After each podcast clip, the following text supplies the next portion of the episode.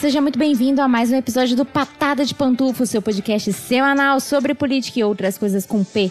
Meu nome é Beatriz Falcão, eu sou cientista política, especialista em relações governamentais, lobista, e no episódio de hoje nós vamos falar sobre um assunto muito fundamental, meu caro Pantufo, é para você que é brasileiro, brasileira, brasileires. Cidadão é, da República Federativa do Brasil, em 2022, um nobre sofredor, não é mesmo? Hoje nós vamos falar de presidencialismo de coalizão, que é um tema muito, muito, muito comum e muitíssimo falado na ciência política. Eu me toquei recentemente que eu nunca havia falado de presidencialismo de coalizão.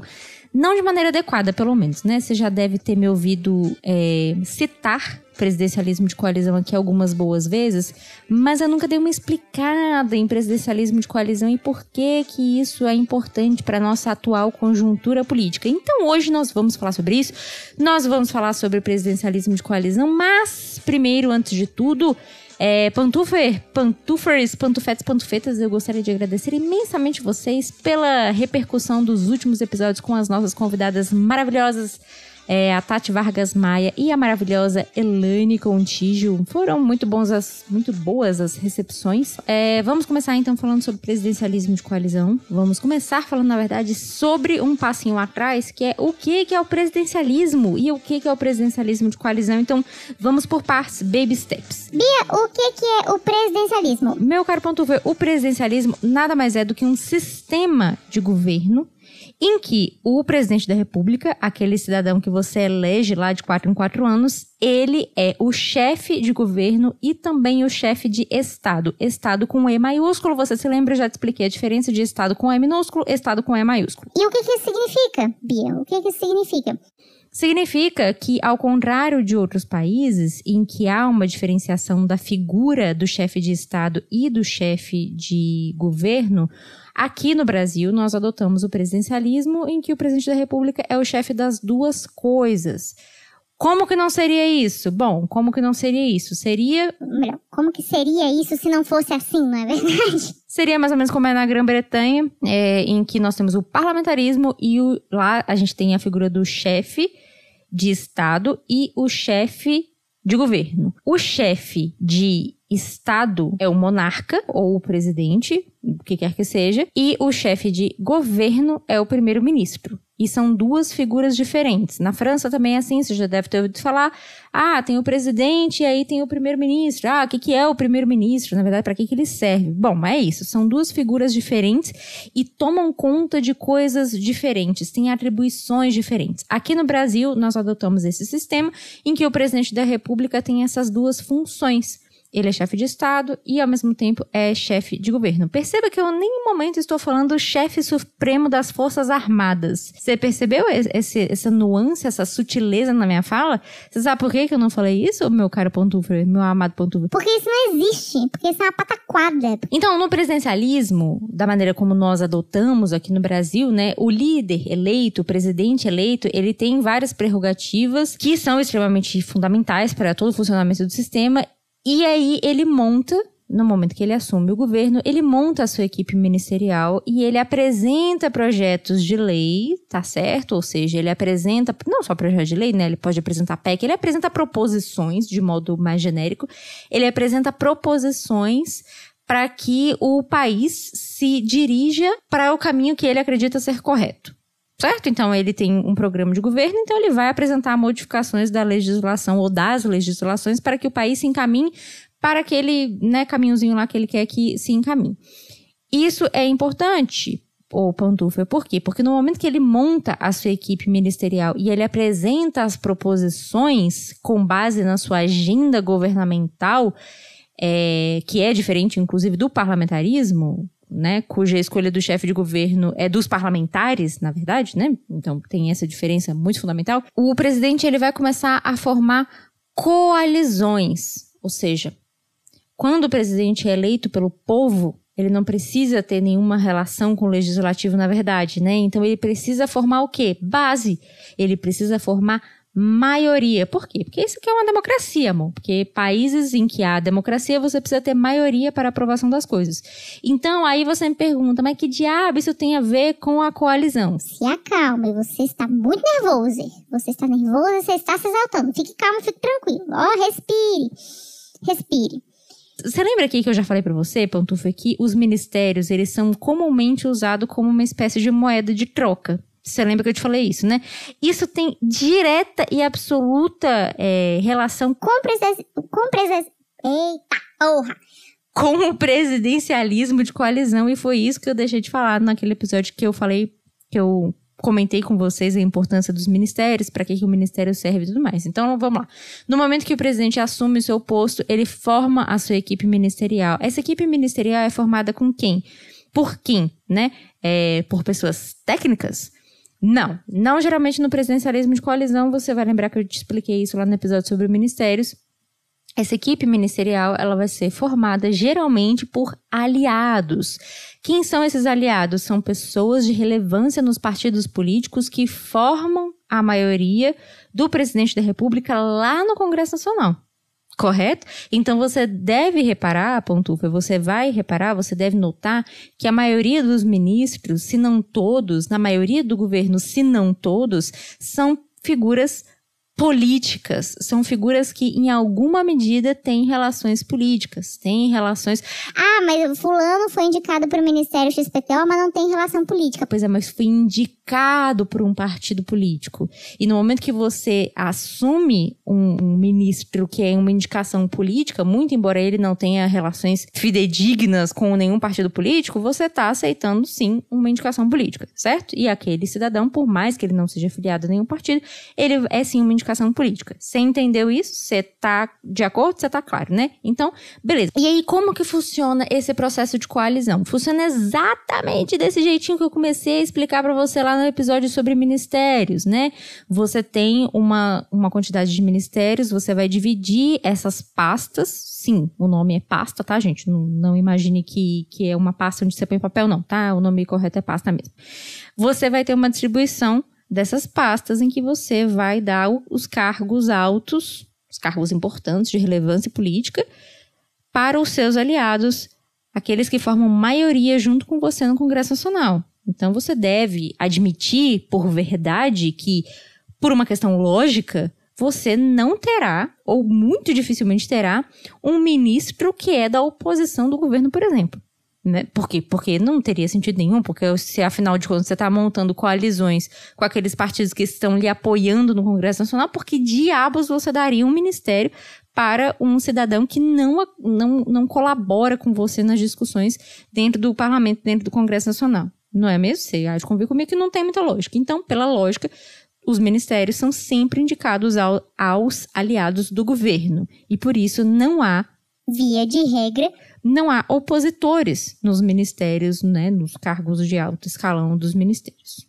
Show? Show, cholíssimo. Tudo show, tudo lindo, tudo top. Sem entender essa parte, tenho certeza que sempre que você é um pantufa inteligente, antenado, maravilhoso. Aí a gente entra no presidencialismo de coalizão. Porra é essa, Biazuda? Bom, o presidencialismo de coalizão é uma expressão que foi cunhada. cunhada, eu acho.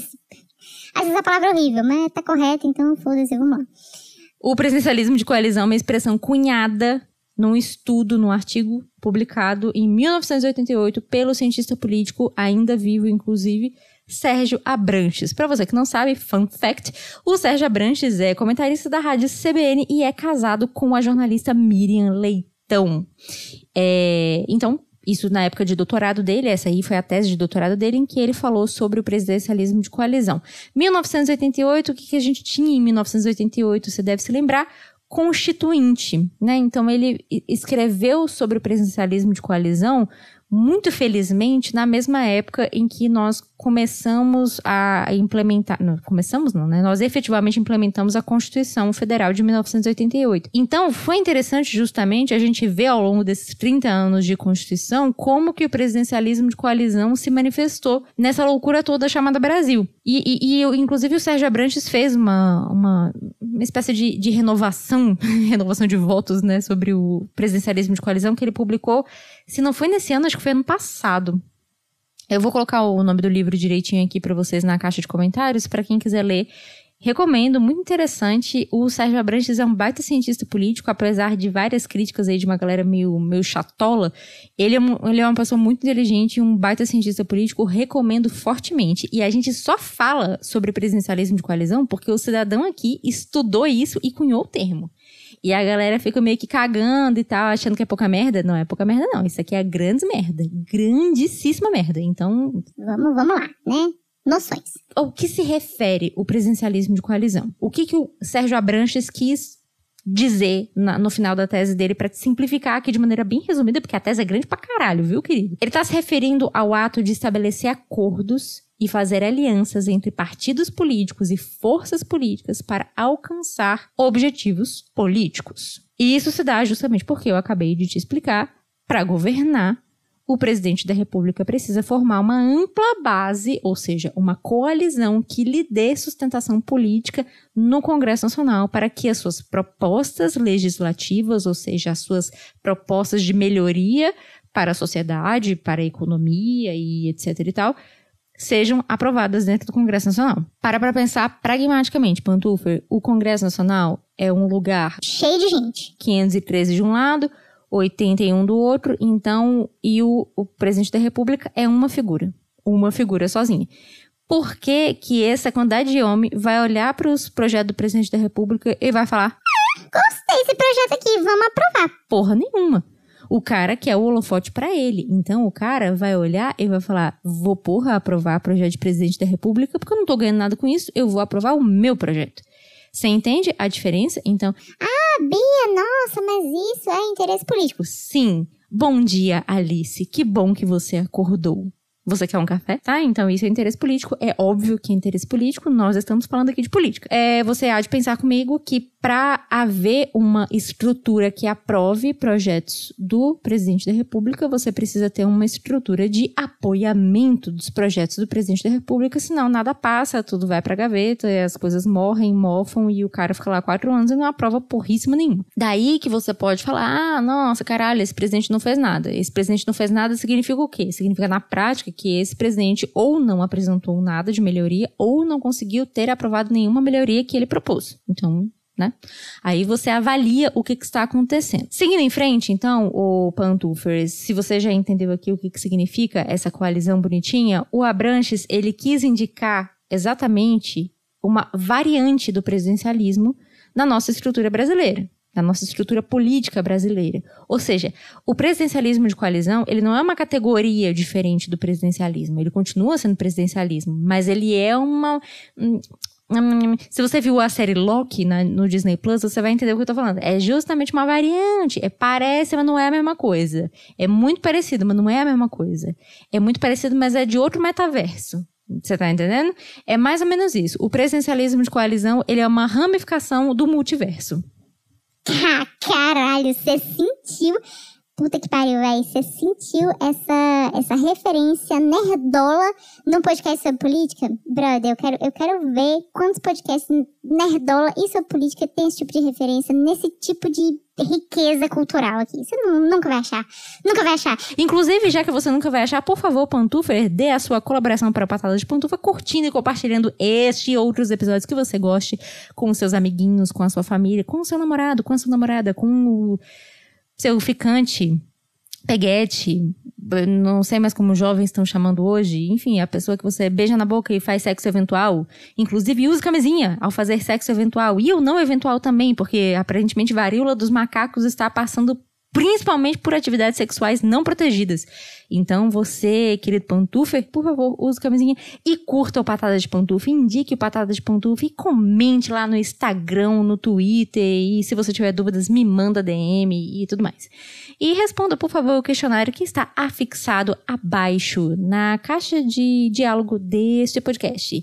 E se você puder, colabore também financeiramente com o Patada de Pantufa. A partir de cinco reais você pode fazer essa podcast aqui mais feliz e colaborar também para que ela pague a sua conta de luz que não está barata, tá bom?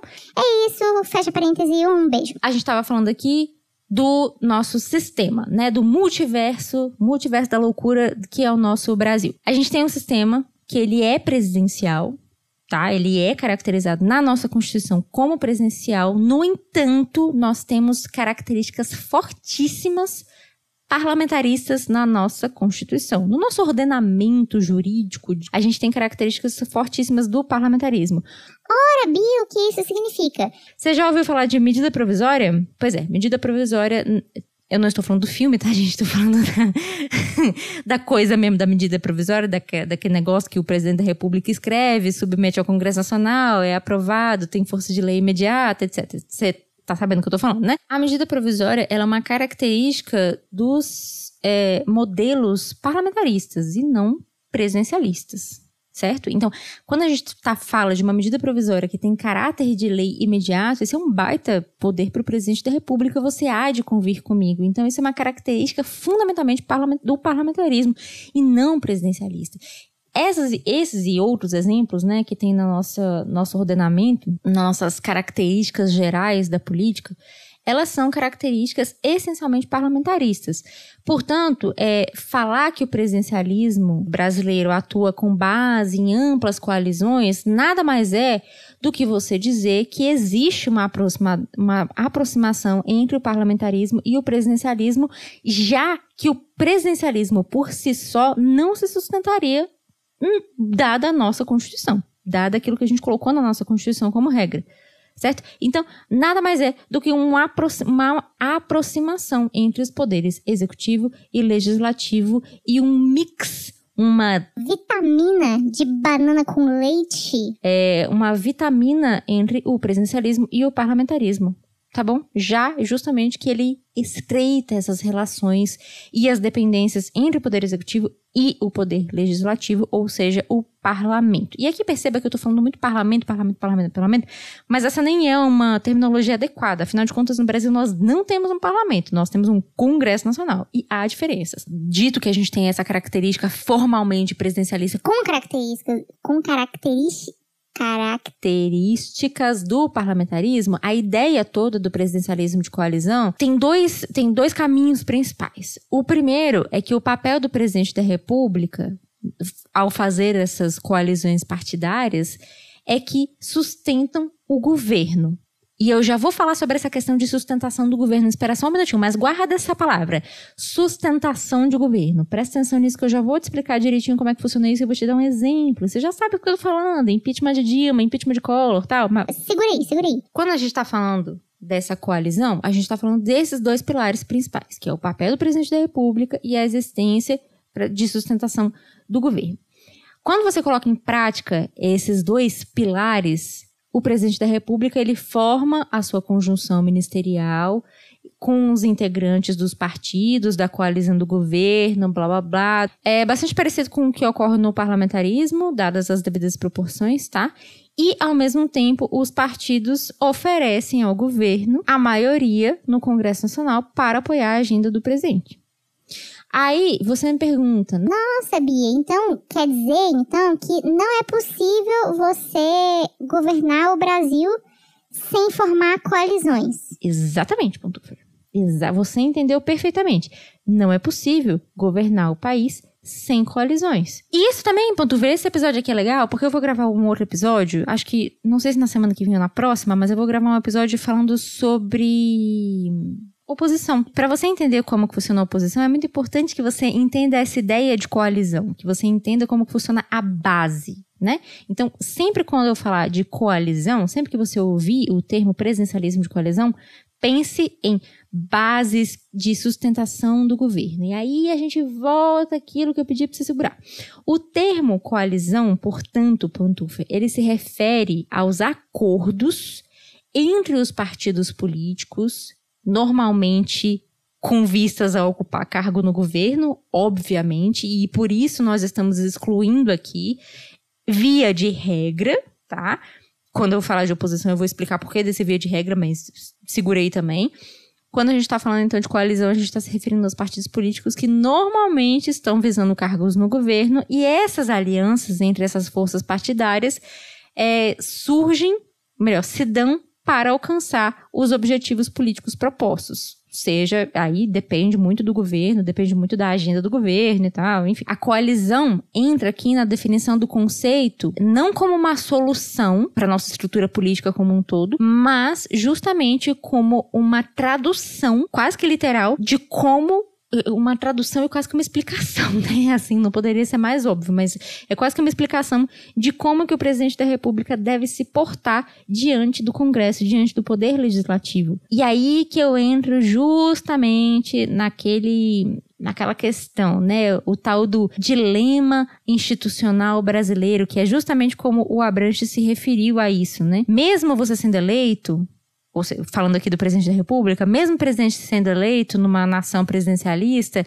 ele não pode viver sem um Congresso Nacional.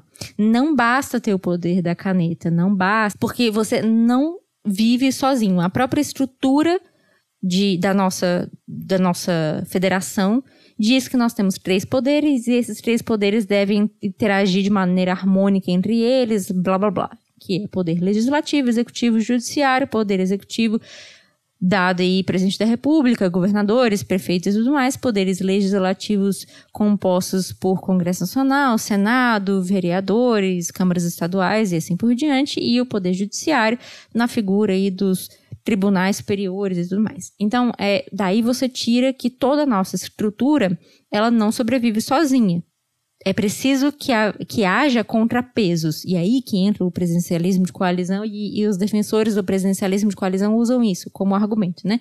O presidencialismo de coalizão ele seria, via de regra, uma espécie de contrapeso para que os poderes da República não fiquem poderosos demais. Nem para que o poder executivo fique poderoso demais, nem para que o poder legislativo fique poderoso demais. Isso não significa, ô Panturva, que o presidencialismo de coalizão ele possa ser tratado de maneira pejorativa. Isso é um erro muito comum, é um equívoco muito comum um espírito especialmente entre jornalistas, entre comentaristas políticos, que tem uma mania muito feia de colocar o presidencialismo de coalizão no mesmo balaio de corrupção, de tráfico de influência, de, enfim, de práticas não republicanas, digamos assim. Isso não tem nada a ver, não tem nada a ver uma coisa com a outra. Justamente porque o presidencialismo de coalizão ele nada mais é do que uma descrição de como funciona a coisa, mas não significa que a coisa precisa ser feita de maneira não republicana. É perfeitamente possível fazer coalizões e a gente já falou sobre isso diversas vezes aqui, quando a gente estava falando de lobby e, e, e até no, no, episódio sobre partidos políticos.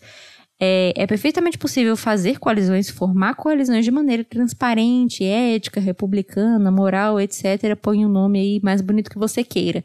Perfeitamente possível há uma questão de falta de interesse? Talvez, provavelmente sim. Mas é perfeitamente possível. Então, o presidencialismo de coalizão ele não deve ser tratado de maneira pejorativa, porque senão a gente entra naquele aquele espaço comum de que, tipo assim. Ah, não, o problema do Brasil é o presidencialismo de coalizão. Então vamos acabar com o presidencialismo de coalizão. Vamos acabar com o presidencialismo de coalizão e vamos formar o quê? Vamos formar o parlamentarismo. Vamos é, trazer o parlamentarismo para o Brasil. Isso não significa que os problemas estruturais que nos levaram a chegar até esse momento serão resolvidos. Muito pelo contrário, fique atento, porque isso pode ser aquela coisa, né, que eu já falei aqui várias vezes, de gente querendo te fazer de otário, de gente querendo te vender uma solução muito simples para um problema que é extremamente complexo. E o problema no Brasil não é em si o presidencialismo de coalizão, são as rusgas que existem no sistema como um todo que aí vai, isso aí é um buraco muito mais embaixo, que eu nem vou começar a entrar, porque senão a gente nunca mais vai sair. Mas enfim, o buraco é muito mais embaixo, então não adianta você querer vender essa, essa, essa solução. E eu sou bastante parlamentarista, viu, Pantover? Eu gosto muito de parlamentarismo, eu acho que funciona legal na maioria dos países em que se propuseram a, a, a esse modelo, eu acho que funciona legal, mas é preciso a gente tomar cuidado porque a gente não tem condições políticas e nem sociais que sustentem a gente tomar uma. uma dar, um, dar um cavalinho de pau desse, sabe? Acho que a gente tem que tomar cuidado e ser um pouquinho mais mais cauteloso. Mas enfim, aí voltando à questão da sustentação do governo, meu caro ponto V, eu queria te dar o exemplo da Dilma, ex-presidente Dilma. A presidente Dilma, ela fez uma coligação, o partido, a Dilma, enfim. É, vamos colocar aqui o PT porque era o partido dela na época, né? Bom, continua sendo. Enfim. É, formou coalizão com PMDB, PSD, PP, PR, PROS, PDT, PCdoB e PRB. Maioria desses partidos aqui considerados partidos de centro, tá bom? Isso aqui era a base dela, tá? Isso aqui era coligação, era coalizão dela. Então, teoricamente, esses partidos aqui, com quem ela formou essa coalizão, eram os partidos que apoiavam a presidente Dilma, ex-presidente Dilma, lá no Congresso Nacional. No momento da votação do impeachment, no entanto, a Dilma não pôde contar com esses partidos que compõem a sua base de governo certo? Então ela foi. Ah, ela foi traída? É, pois é, é uma maneira de interpretar também. Mas os partidos também se sentiram traídos, e aí a gente vai para aquela discussão, o ovo, a galinha, enfim. O fato é que ela não pôde contar com os votos desses partidos no momento do seu impeachment. Muito pelo contrário, a maioria desses partidos que eu citei aqui votaram a favor do impeachment de Dilma Rousseff. A sustentação do governo, ela não passa só por você fazer uma coalizão no momento em que você chega à cadeira de presidente da República. Ela passa também por uma manutenção dessa coalizão, para que você consiga ter a coisa mais ou menos harmônica ou subótimo, né? O menos pior possível ou o melhor possível. Aí, bom. Eu não vou entrar na, na questão do impeachment da Dilma, porque eu acho que isso daí é um assunto que é exaustivamente falado por muita gente. Pouco importa o que eu acho, na verdade. Mas o fato é que a Dilma perdeu o controle do Congresso Nacional e no que ela perdeu o controle, ela perdeu sua coalizão. No que ela perdeu a coalizão, o sistema tratou de expeli-la. Algo muito semelhante ocorreu na, em 1992 com o ex-presidente Fernando Collor. Perdeu também essa coalizão ao longo do tempo e o sistema tratou de expeli-lo. Isso é comum. A coisa ela tem que ser azeitada constantemente, tem que ser, tem que ser feita uma manutenção constante, senão o sistema vai expelir mesmo. Então você me pergunta. Ah, Bia, por que, que um presidente da República com 140 lalalaus de pedido de impeachment ainda tá no poder? Porque ele soube fazer essa manutenção das suas coalizões, muito embora ele tenha se eleito dizendo que não o faria. É isso, ponto ver. Um beijo, até semana que vem.